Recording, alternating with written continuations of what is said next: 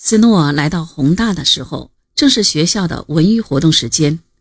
有的学员在两个球场上打篮球，有的在保安城外一条黄河支流旁边草地上的一个网球场上打网球，有的在打乒乓球，有的在写东西，读新到的书报，或者在他们简单的俱乐部中学习。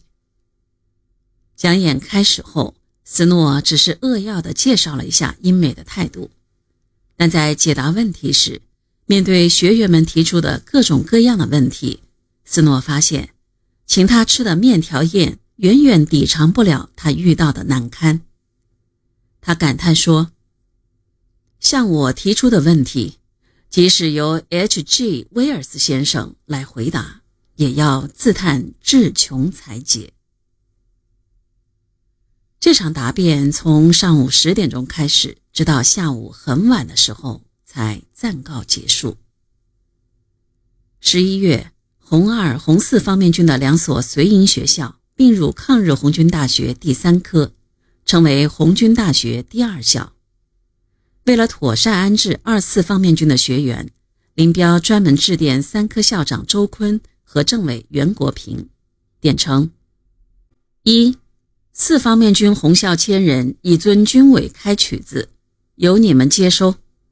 除应立即准备房子与粮外，并立即在三科全体人员中做极深入普遍的政治动员，准备最热烈欢迎他们，对他们要有正确的态度，要使三科一切能向他们表示模范领导作用，要动员原有的学员，要学习他们长处。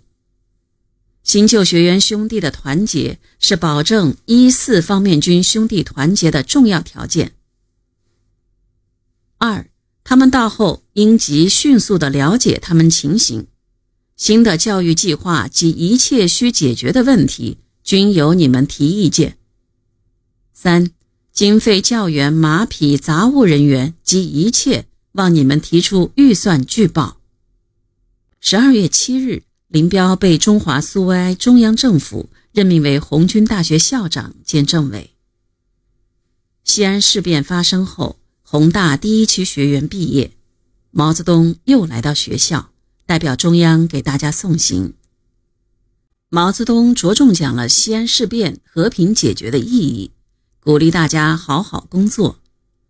毛泽东说：“毕业的学员一部分上前线。”一部分留在后方，还有一些留校筹建抗日军政大学，奔赴各自的工作岗位。毛泽东还亲自与一些毕业学员谈话，下达任务。林彪也与王平等学员谈了话。